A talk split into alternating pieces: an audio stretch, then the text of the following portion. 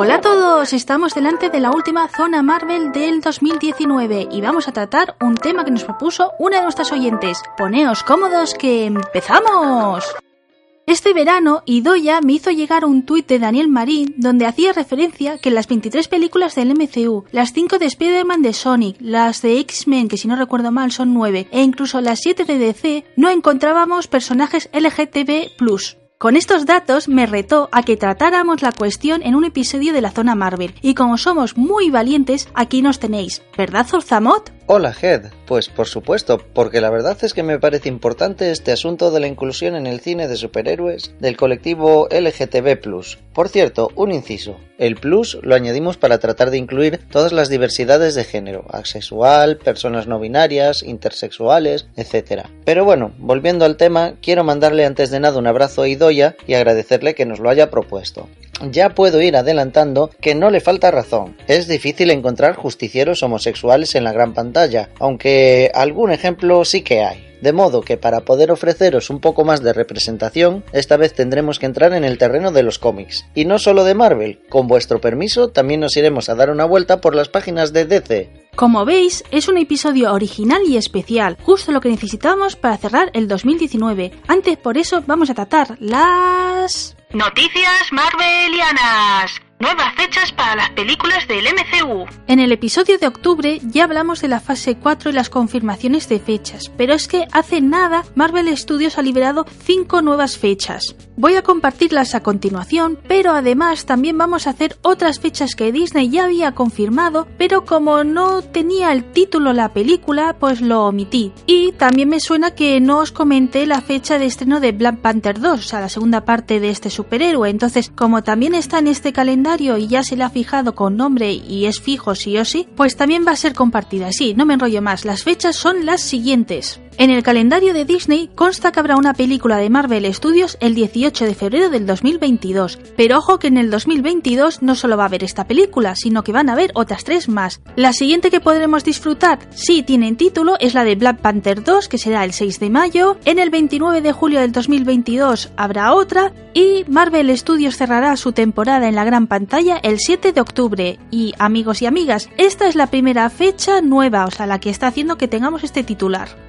Y las otras novedades son del año 2023, y es que el 17 de febrero, el 5 de mayo, el 28 de julio y el 3 de noviembre son las fechas que ha señalado Marvel para sus estrenos no hay ninguna pista de qué películas podrían ser, así que nos movemos en la total rumología. En este campo podemos encontrar la información de que podrían ser las fechas para Blade, Capitana Marvel 2, la tercera entrega de Atman, Guardianes de la Galaxia Volumen 3, ¡guau! Eso me encantaría, y Los Cuatro Fantásticos. Pero también he leído que en algunos medios circula la información de que podrían ser las fechas para la nueva de Los Vengadores, Deadpool 3 o el tan ansiado reinicio de los X-Men. Lo que sí tenemos claro es que estas fechas confirman que el MCU va a seguir manteniendo los cuatro estrenos anuales en esta fase 4, algo que debo de reconocer que yo empezaba a dudar con esta pleitesía que estaba teniendo Marvel Studios a la plataforma de Disney Plus. Y es que sí, lo reconozco, llegué a pensar que solo íbamos a tener series a partir de ahora, pero no, hay películas, así que muy contenta de recibir esta noticia. Habemos tráiler de la Viuda Negra.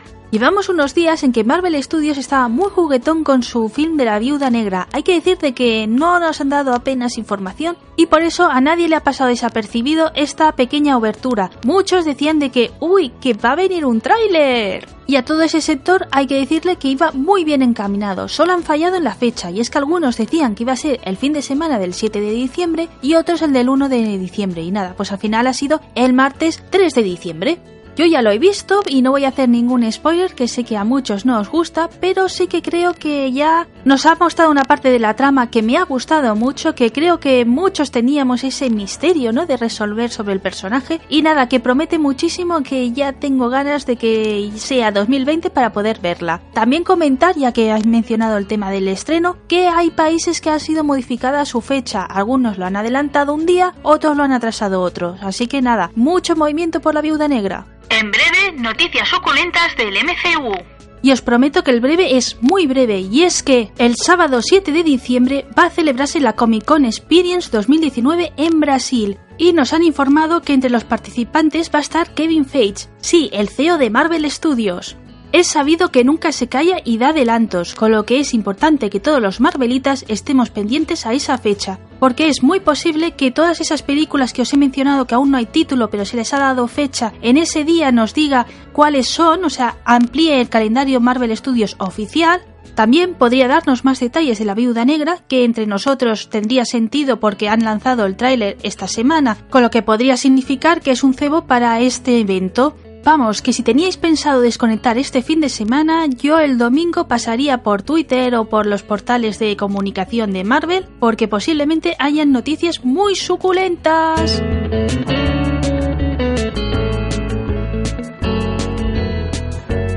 Y hasta aquí han llegado las noticias marvelianas, pero antes de empezar con el tema, nuestra patrocinadora Lorena Rivera tiene algo que contaros. Soy Lorena de Una Emoción tras otra. Soy abogado de profesión y acompañador emocional por vocación. Y quiero invitarte a mi entrenamiento gratuito de formación en acompañamiento emocional a los procesos legales. Una alternativa exclusiva e innovadora. Forma parte de la primera generación y comienza conmigo una transformación. Iniciamos el próximo 8 de diciembre. Toma la decisión ahora. Trabajemos en la construcción de un mundo lleno de emociones, más ligero, más libre y más feliz. Te dejo el enlace con toda la información. Te estaré esperando.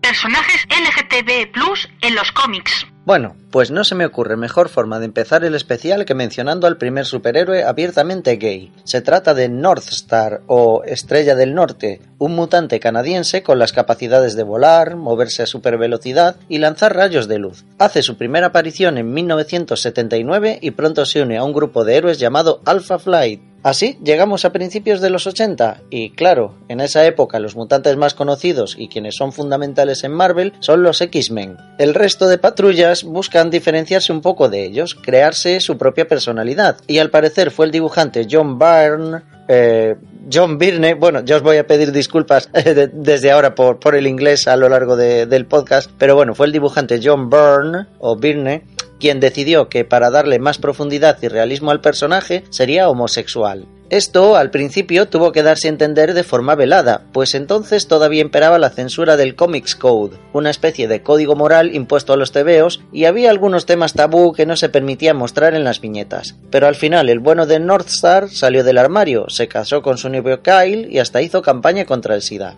Ya que hemos hablado de los X-Men, quizás sea conveniente mencionar al Hombre de Hielo. Miembro de la Patrulla X original desde 1963, ha tenido varias novias a lo largo de los años, pero en 2015, tras encontrarse con su propio yo del pasado por las cosas típicas de los superhéroes, acabó, acabó asumiendo que en realidad siempre había sido gay, y hasta entonces solo había tratado de reprimir su verdadera sexualidad. Bienvenido sea pues al colectivo LGTB Sigamos un poco más por los alrededores de la escuela de Charles Xavier, porque entre las páginas de los X-Men también encontramos a Mística, esta misteriosa cambiaformas, que ha estado implicada en mil planes locos junto a multitud de villanos, cuenta con el poder de transformarse en cualquier persona. Chris Claremont, que este es más fácil de pronunciar, guionista de sus primeras aventuras, ha insinuado que esa capacidad de metamorfosis le permitiría a Mística funcionar en la cama indistintamente como hombre o como mujer, de tal modo que se la podría interpretar como bisexual aunque en mi opinión sería más bien una representación de género fluido. Supuestamente ha tenido relaciones tanto lésbicas como cis. Hablando de heroínas y bisexualidad, no podemos dejar sin nombrar a Diana de Temistira, más conocida como Wonder Woman. Efectivamente, la amazona más famosa de DC también ha destacado como amante entre todos los géneros. Tiene sentido. Su autor original vivía inmerso en una relación poliamorosa con dos mujeres, y al crear a esta princesa guerrera se inspiró en ellas. Quería romper con varios prejuicios sobre el que entonces era considerado, y entended que aquí abro unas comillas enormes, el sexo débil. Obviamente la libertad sexual era uno de esos tabúes que pretendía dejar atrás. Así pues, aunque desde los años 40 el personaje ha sufrido varios vaivenes a medida que en algunas épocas la moral de la sociedad norteamericana era más puritana, en la actualidad no se niega ni se esconde demasiado su orientación bisexual, aunque falta que den también el paso de reflejarlo en el cine. Continuando con el universo DC, hay otro personaje que siempre nos ha apetecido verle como personaje LGTB+, pero que hasta hace muy poco la compañía de Superman no se atrevió a dar el paso de que saliera del armario. Y encima tenemos que decir que si lo hizo fue empujado por la competencia, exactamente por Marvel Comics. Y es que el templo de todos los Marvelitas en 2012 anunció que tendría la primera boda gay en su universo. Y claro, DC no podía ser menos, así que contraatacaron diciendo que ese mismo mes uno de sus iconos confesaría ser homosexual. Por cierto, un inciso antes de seguir y desvelaros quién es el superhéroe de DC que salió del armario en ese momento. La famosa boda que hago referencia es la que os ha comentado Zorzamot que realiza North Star con su novio. Si queréis leer esta historia, comentaros que la podéis leer en el Astonishing X-Men número 50. Finalizado este pequeño paréntesis, toca responder la pregunta que todos tenemos ahora mismo, que es ¿qué personaje escogió DC para esta cuestión? Pues fue el personaje que más me gusta de este estudio de cómics, Linterna Verde. Creo que fue acertado porque siempre le ha acompañado la duda y se había pedido que se diera ese paso. Además, tenemos que decir que en la historia original, su hijo Obsidian sí que es un personaje LGTB+. Y lo que ha ocurrido es que en el reseteo de la historia que se ha hecho con Herc 2, en vez de incluir a este personaje, han decidido hacer lo que a un principio posiblemente hubiera ocurrido si el personaje no fuera de 1940, que era cuando el Comic Code que os ha mencionado Zorzamot estaba más fuerte y por tanto no lo hacía posible que el primer linterna verde, Alan Scott, fuera gay.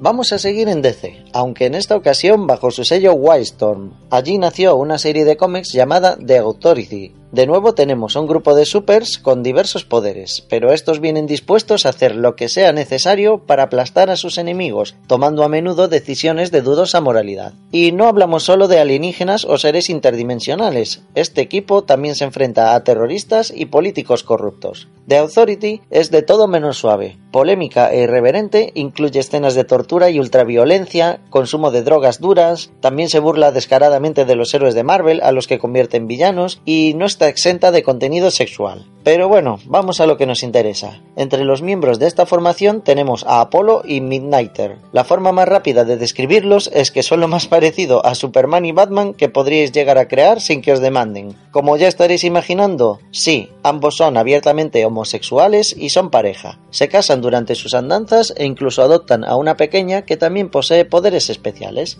Para cerrar esta parte de cómics y que no sea casi todo DC, quiero añadir que Marvel también ha mejorado bastante en representación LGTB en los últimos años. Aprovecho para destacar, por ejemplo, el caso de Jóvenes Vengadores, que cuentan entre sus filas con varios personajes de orientación gay y bi, como pueden ser Hulkling y Wiccan o América Chávez, la nueva Miss América. Personajes LGTB Plus en el cine y las series. Llegamos al apartado que realmente nos habíais pedido, pero antes de saltar a la gran pantalla, también queremos mencionar el trabajo que hacen en este aspecto algunas series de televisión.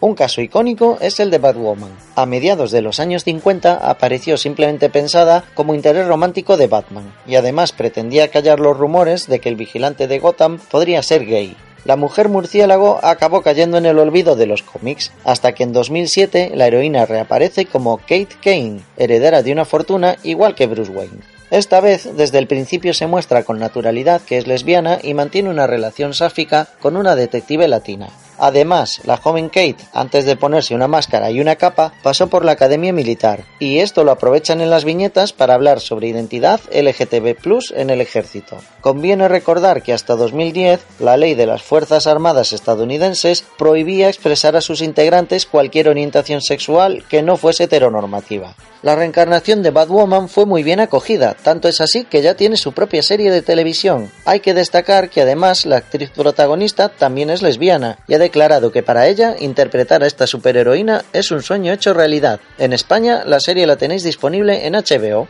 También estamos empezando a ver poco a poco algunos esfuerzos por incluir adecuadamente a mujeres y hombres transexuales. En este caso, la serie Supergirl ha dado un paso adelante incluyendo en su elenco a Nicole Maynes, actriz y activista transgénero. Maynes interpreta a Soñadora, una joven mitad alienígena que hereda los poderes precognitivos de su raza. El caso es que esas habilidades solo se desarrollan en mujeres, lo cual da pie a integrar un mensaje muy claro en los acontecimientos de la serie. Están diciendo, por si alguien lo dudaba, que una mujer trans es una mujer, y a partir de ahí reconociendo sus derechos como tal. Otro buen ejemplo lo tenemos en la serie Titans y en su segunda temporada, ya estrenada en Estados Unidos, aunque en España aún no está disponible. Cuenta con el actor y youtuber Chela Mann haciendo el papel de Jericho, un metahumano mudo capaz de poseer el cuerpo de otras personas a través del contacto visual. Chela es un chico transexual sordo, con lo cual no tendrá problemas en comunicarse en pantalla a través del lenguaje de signos. En cuanto al cine, lo primero que tenemos que mencionar son las películas de Deadpool. En la primera entrega ya aparece un aprendiz de los X-Men llamada Negasónica, pues bien, en la segunda parte, esta chica se nos presenta como lesbiana, y es que descubrimos a su novia, una alegre joven de pelo rosa llamada Yuko. Y por lo que os acabo de decir, tanto Zorzamo como una servidora creemos que el tuit que citó Idoya era engañoso. ¿Por qué digo esto? Pues es muy simple, porque el autor del tuit nos dice que en la gran pantalla no hay ningún superhéroe que sea LGTB+. Pero si hubiera mencionado la película de Fox, o sea, las cintas del mutante más macarra que existe en la gran pantalla, esto no hubiera sido real porque lo dicho, Negasónica sí es lesbiana y ha salido en la gran pantalla. Pero es que además también tenemos que hablar del propio Deadpool. Tanto el director de su primera película como el actor que lo interpreta, Ryan Reynolds, han declarado que el personaje podría estar abierto a experimentar su sexualidad independientemente de los géneros. Así pues, tenemos una de cal y otra de arena. Contamos con una heroína abiertamente homosexual y con un héroe no cis, pero de tapadillo.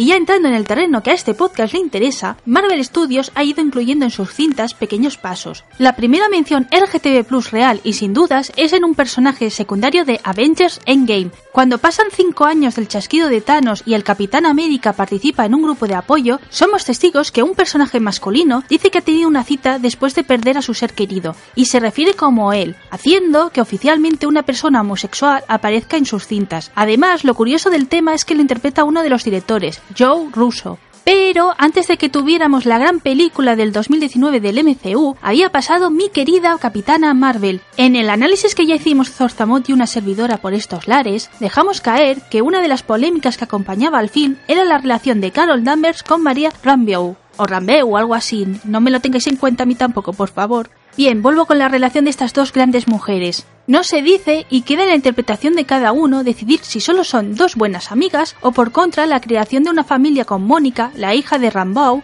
nos invita a dar por hecho que tenemos la primera pareja homosexual del MCU. Si miramos la trayectoria que ha tenido Caron en los cómics, nunca ha aparecido este enfoque del personaje. Sus relaciones han sido con personajes masculinos, como por ejemplo War Machine. Por todo esto que he contado, la cinta de Capitana Marvel 2 tiene mucho interés, porque será una nueva oportunidad para Marvel Studios de decirnos si el camino de Carol Danvers es ser un nuevo personaje LGTB+, o por contra se queda en su rol cis. Al final, si buscamos hechos seguros, lo mejor es ceñirnos a lo que se ha anunciado, y hubo un anuncio importante al respecto relacionado con Thor 4. En este film nos han prometido que por fin veremos a Valkyria declarándose como bisexual y de hecho al parecer tiene intención de buscar activamente a una compañera sentimental. Y por el mundo de la rumología ya hay varias teorías acerca de quién podría ser la crush, como dirían los millennials, de esta heroína. Otro de los anuncios grandes ha sido el de Los Eternos. Esta cinta debería ser de las primeras en llegar a los cines dentro de la nueva fase del MCU y va a introducir un nuevo elenco de héroes. Pues bien, ya desde que se confirmó el rodaje, los rumores apuntan con fuerza a que aquí podríamos ver algún personaje gay, y además sería protagonizado por un actor que también lo sería. ¿Dejará de ser un rumor? Por el momento, tenemos a Angelina Jolie que ha comentado abiertamente que ha tenido relaciones con mujeres. Así que ya podemos decir que en el casting hay una actriz LGTB+. El resto, el tiempo lo dirá. Y aunque somos conscientes que nos hemos dejado muchos personajes LGTB del universo de superhéroes y superheroínas, ya nos toca ir encaminando el cierre del episodio, con lo que os animamos a ir buscando esos nombres o si ya los conocéis, los dejéis en comentarios para complementar y crear esos debates que tanto nos encantan. Efectivamente, y aprovecho que mencionas el tema de los comentarios para mandar mis agradecimientos a la gente que nos escucha. Si habéis llegado hasta aquí, sois unos auténticos superhéroes y superheroínas. Y bueno, a ti, Hedwig, tengo que agradecerte que me hayas invitado a tratar este tema, porque como dije al principio me parece importante. Para empezar, es importante para mí como persona bisexual. Ojo, que también hay gente a la que esto no le parece relevante ni necesario y que hasta se queja de que haya personajes LGTB en el cine o en los cómics. ¿Por qué tiene que ver gays aquí? ¿Qué más da lo que sean o no sean? Si es solo una película, un TVO, un libro. Pues amigos y amigas, tiene que ver gays ahí porque los gays existen. La gente que no se identifica con la heteronormatividad existe, forma parte de la sociedad, son personas y como tales tienen derecho a verse representadas. Además, durante mucho tiempo ya se ha hecho lo contrario. Ya se ha borrado todo lo queer de diversos sitios. Si aceptas que se vaya eliminando de las viñetas, de las películas, de la literatura, del teatro, etcétera, etcétera, etcétera, al final acaba por no haber representación, a no tener cabida en ningún sitio, a que no forme parte de la cultura, a que no se hable de ello. Y de lo que no se habla parece que es porque no existe, o porque es algo extraño, o que está mal. Y no, ese es el camino directo a un modelo único de sociedad, que no necesariamente tiene por qué ser el mejor y que de hecho resulta tremendamente dañino para mucha gente que no se siente encajar en él. Al final es un poco como lo que hemos visto en varias ocasiones a lo largo del programa. Incluso hoy, casi entrados en el año 2020, la homosexualidad muchas veces se insinúa pero no se muestra. Se dice que un personaje es trans o asexual, pero nunca se da el paso de confirmarlo. A ver, entendamos que tampoco tiene que ser siempre todo explícito. No todo en la vida de alguien no binario, por ejemplo, gira en torno a su género. Pero es que también se sabe que a menudo las compañías buscan esto, sugerir la orientación LGTB+, evitando luego hacer la patente. A esta táctica se la conoce como queerbaiting, una jugada de marketing de manual. Apelas a todo el público del colectivo, ávido de verse reflejado, que busca y sabe leer ciertos matices sutiles, mientras que el público más conservador no tendría por qué darse cuenta. Es un poco sucio y acaba cansando. Por suerte, parece que cada vez avanzamos más hacia una representación real y más sensible. Me da la impresión de que DC ha ido un poco por delante en este apartado, especialmente en televisión, quizás por buscar tradicionalmente tratar temas más adultos, quizás por no tener la vigilancia de Disney y sus políticas de compañía, abrimos comillas, familiar. Pero bueno, Marvel poco a poco parece que se va poniendo a la altura. En realidad eso da igual. La cuestión no es una guerra entre compañías, que nos pueden caer mejor o peor, pero no nos dan de comer. La cuestión importante, la más básica, es la tolerancia, la humanidad, porque sigue habiendo agresiones homófobas, porque sigue habiendo países donde tener una pareja del mismo sexo es delito y se condena hasta con la muerte, porque las personas transgénero sufren una tasa de suicidio más elevada de la media. Y vaya, qué sorpresa, resulta que dicha tasa es más baja en las sociedades donde se las respeta más y pueden vivir con mayor normalidad. Ay. En fin, desde este podcast tampoco pretendemos arreglar el mundo, pero sí os queremos dejar ese mensaje. Respetad, quereos y quered, de forma libre y de forma sana. Nosotros también os queremos y esperamos teneros por aquí en el próximo programa. Un saludo.